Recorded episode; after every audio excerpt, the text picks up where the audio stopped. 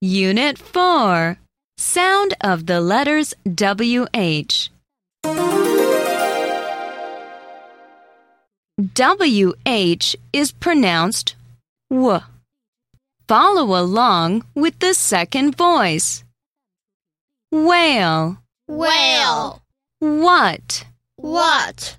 wheel, Wheel. weather, Weather. why, Why? whistle, Whistle. wheat, Wheat.